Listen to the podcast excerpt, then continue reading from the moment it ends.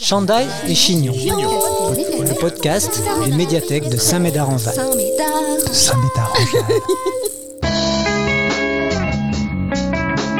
Marie Taureau est artisan d'art, elle nous parle de son métier.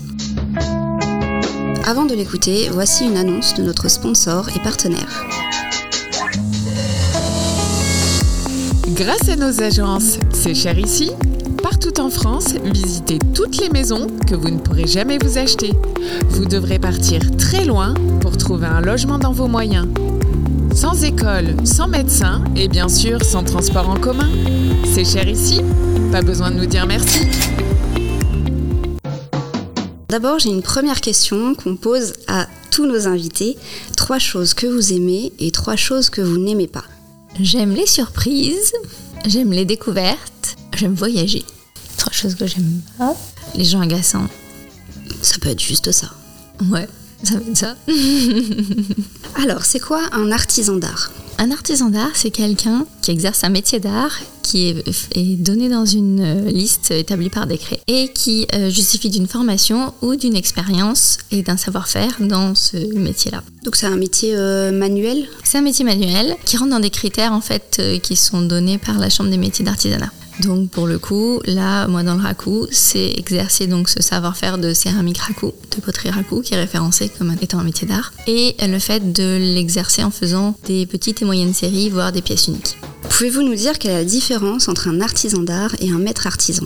Un maître artisan n'est pas forcément un artisan d'art. Le maître artisan détient le titre euh, honorifique le plus important du métier d'artisanat. C'est un titre qui est délivré par la Chambre de métier d'artisanat à partir du moment où soit on a un brevet de maîtrise dans un domaine d'artisanat particulier, soit, s'il n'existe pas de diplôme, on justifie d'une expérience d'au moins 10 ans et d'avoir un savoir-faire établi dans ce métier d'artisanat et qu'on s'est engagé fortement dans la transmission et la formation autour de ce métier d'artisanat.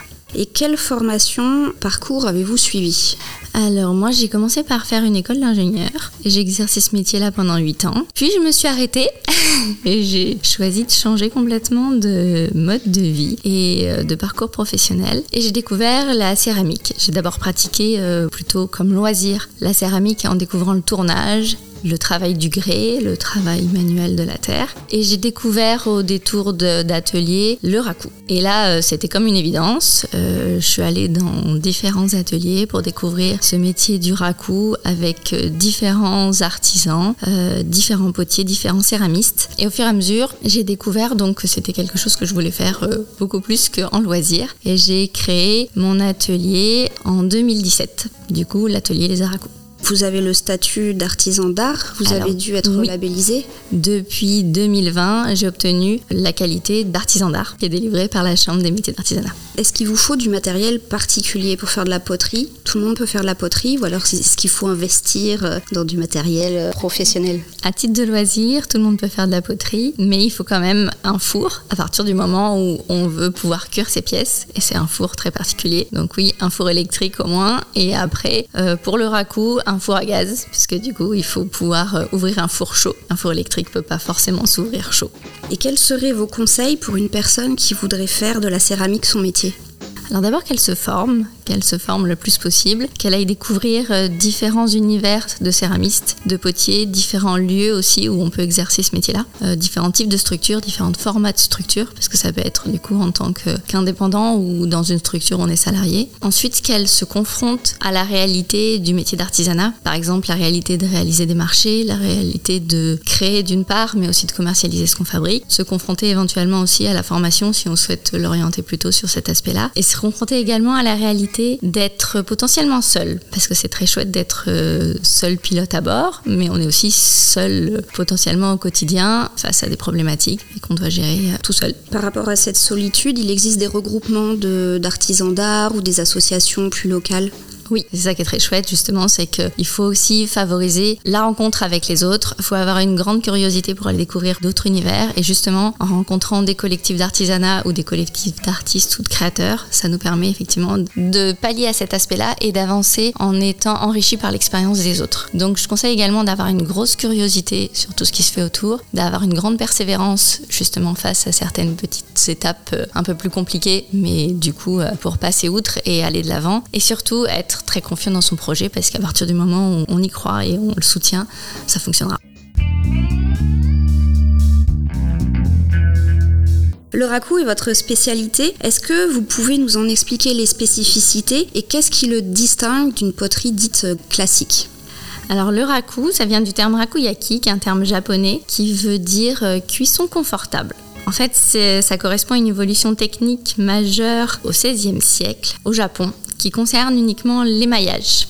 C'est-à-dire qu'ils euh, ont obtenu la possibilité d'avoir une cuisson de l'émail, c'est-à-dire la partie qui donne le décor, la partie vitreuse et colorée qu'on a sur les pièces en céramique. Ils ont réussi à obtenir un abaissement du point de fusion qui était à 1300 degrés sur des cuissons traditionnelles à 1000 degrés ce qui est extrêmement moins énergivore au XVIe siècle, dans un four à taille humaine dans lequel quelqu'un rentre debout.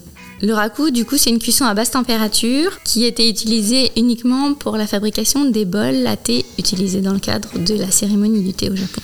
En pratique actuellement, on a une sortie de four des pièces à 1000 degrés. Euh, on ouvre le four, les pièces sont incandescentes à l'intérieur et on va les mettre dans un seau qui contient de la cire de bois. Au contact de la pièce chaude, la cire de bois va s'enflammer et on va ensuite recouvrir cette pièce de, de cire de bois à nouveau pour étouffer les flammes et avoir une atmosphère de fumée qui se crée dans notre seau qu'on va refermer. Grâce à la fumée, on va avoir un enfumage de la pièce, une évolution des couleurs, du coup parce qu'on va passer dans une atmosphère de réduction. On va également avoir un refroidissement de la pièce, donc un choc thermique qui va se produire à la surface de notre pièce. Et la fumée va s'infiltrer dans toutes les petites fissures, les petites veines qui se sont créées sur la pièce. On va également avoir des parties qu'on aura laissées volontairement poreuses en terre brute qui vont s'enfumer, qui vont se noircir avec la présence de la fumée. Et on va voir apparaître le tressaillage de la matière, donc ce qui est caractéristique du raku. Et également des irisations, des aspects métalliques qui vont apparaître parce qu'on aura eu des flammes qui vont venir chatoyer la, la base de la pièce grâce à la chaleur.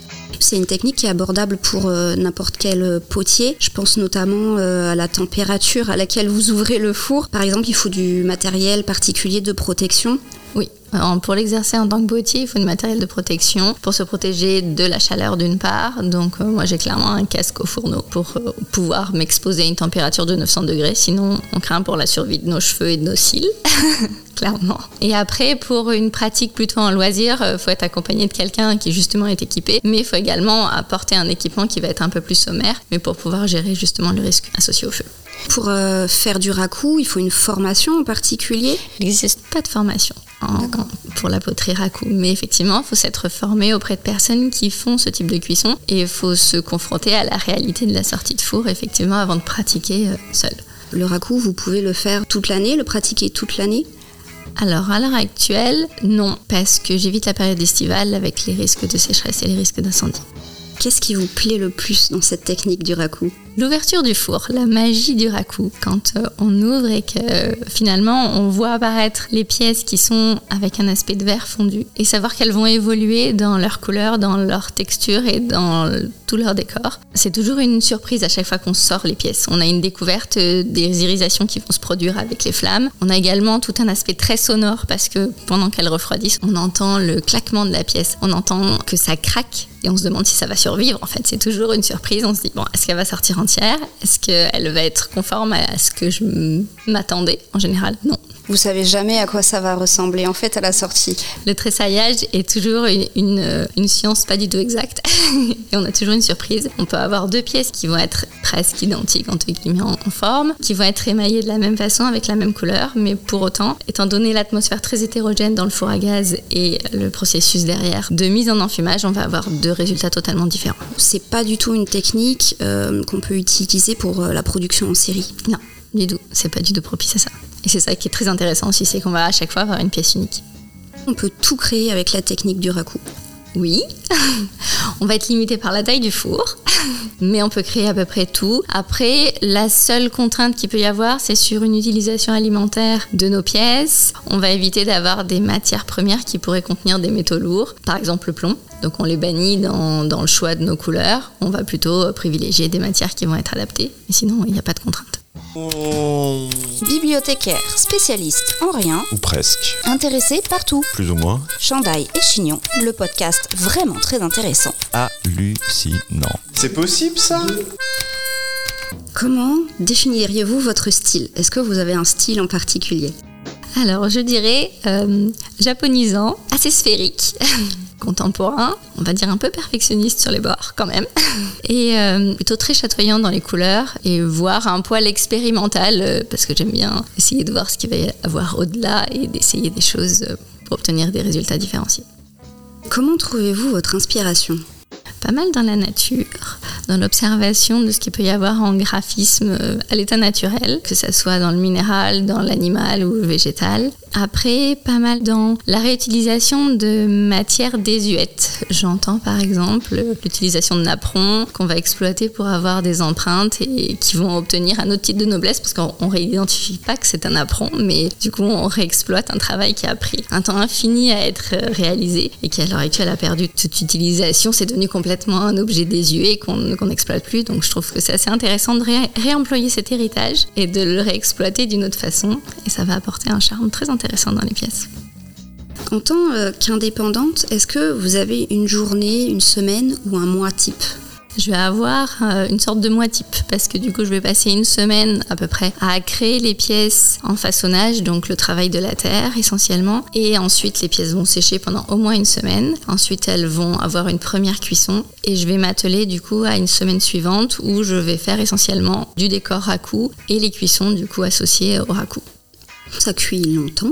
Alors la première cuisson, elle dure à peu près 24 heures. C'est une montée très lente en température jusqu'à 900 degrés, puis un refroidissement très lent également. La deuxième cuisson, sur une échelle de temps d'émaillage, c'est très court. On est loin de ce qui s'appelait la cuisson douce, euh, justement japonaise, mais on a quand même une cuisson plutôt confortable dans le sens où c'est beaucoup moins énergivore et on va avoir une cuisson qui va durer à peu près une heure et demie. Donc c'est très court pour de l'émaillage, très très court.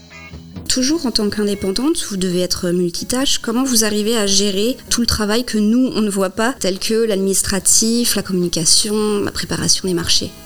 Là, il faut s'obliger à garder une certaine rigueur et avoir euh, au moins euh, une demi-journée par semaine dédiée à cette partie administrative et communication, parce qu'effectivement, souvent, sinon, on se laisse un peu déborder. Et après, euh, pour ce qui va être participation à de l'événementiel et justement mettre en place les dossiers de candidature au marché et les temps de préparation, ça va être plutôt au fil de l'eau en fonction du calendrier de ces événements-là. Donc, c'est effectivement, il y a des périodes qui vont être consacrées à ça plus que d'autres. On en parlait tout à l'heure, mais est-ce que vous, vous faites partie d'un regroupement justement d'artisans? Oui, je fais partie depuis 2019 du collectif d'artisans qui s'appelle Weekend Do, qui fonctionne euh, en France entière. Et j'en suis très contente, oui, ça fonctionne bien. On rencontre euh, plein d'autres métiers d'artisanat qui sont pas forcément des céramistes, c'est vraiment très vaste, et où l'accent est vraiment porté sur le partage et la transmission du savoir-faire. Et la vulgarisation, euh, en fait, de, de notre métier pour le faire connaître au grand public. Donc ça, ça m'a apporté un rayonnement que j'aurais pas pu obtenir toute seule. Ça, c'est via des ateliers que vous Via proposez des ateliers que je propose, oui. Après, je fais partie plus récemment du collectif Artisan des Jalles, qui est plutôt orienté sur les métiers d'art et qui a permis de porter le projet des GEMA cette année, les Journées européennes des métiers d'art, et qui le portera a priori l'année prochaine, à nouveau. Donc c'est très chouette. Et après, je fais partie euh, de- d'un autre collectif aussi plus récent qui s'appelle euh, le collectif des créateurs de l'escale des possibles, sur Saint Médard également. Mis à part les créations en elles-mêmes, est-ce que vous proposez d'autres activités à côté? Oui, je propose euh, beaucoup d'ateliers euh, de découverte et de perfectionnement raku pour des adultes. Euh, je propose également des prestations de cuisson de pièces et d'émaillage pour des personnes qui produisent depuis plus longtemps des sculptures ou des pièces chez eux. Et également des interventions dans des structures pour les enfants, comme des structures de petite enfance ou des écoles et des centres de loisirs, pour faire justement des propositions de découverte de la céramique à travers des ateliers et des contes. Sur ces ateliers, comment ça se passe? Parce qu'il y a un temps de cuisson des pièces qui est très long. Est-ce que vous avez des participants qui doivent revenir? Ça se déroule comment? Alors sur les ateliers adultes, ça se passe en deux temps. Ils viennent créer leurs pièces sur une première journée. Du coup, ils apprennent les techniques ou ils développent, ils perfectionnent leurs techniques de façonnage. Ensuite, les pièces vont sécher pendant une semaine. Je les fais cuire. Ils reviennent la semaine suivante et ils viennent faire la partie pose de l'émail, réalisation du décor et ils participent à la cuisson raco. Partent avec leurs pièces. Ça, c'est chouette.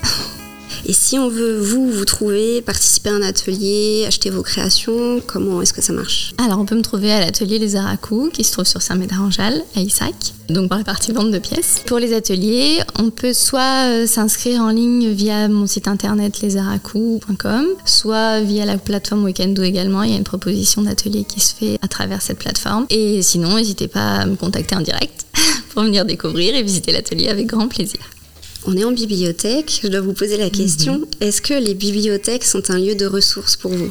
Oui, énormément. Que ce soit des lectures ou même euh, la prise en main de certains magazines pour découvrir un peu ce qui se fait dans les tendances actuelles ou dans les univers créatifs ou retrouver également des, biographies d'artistes contemporains ou plus anciens. Il y a, plein de choses à, à découvrir et effectivement, oui, c'est un lieu de ressources très intéressant.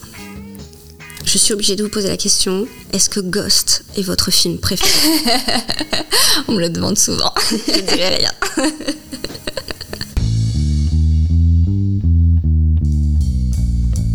Semez vos envies et cultivez votre curiosité en attendant le prochain podcast des médiathèques de Saint-Médard-en-Jalles. Abonne-toi. Chantal et Chignon. Chandail et chignon. C'était pas très intéressant.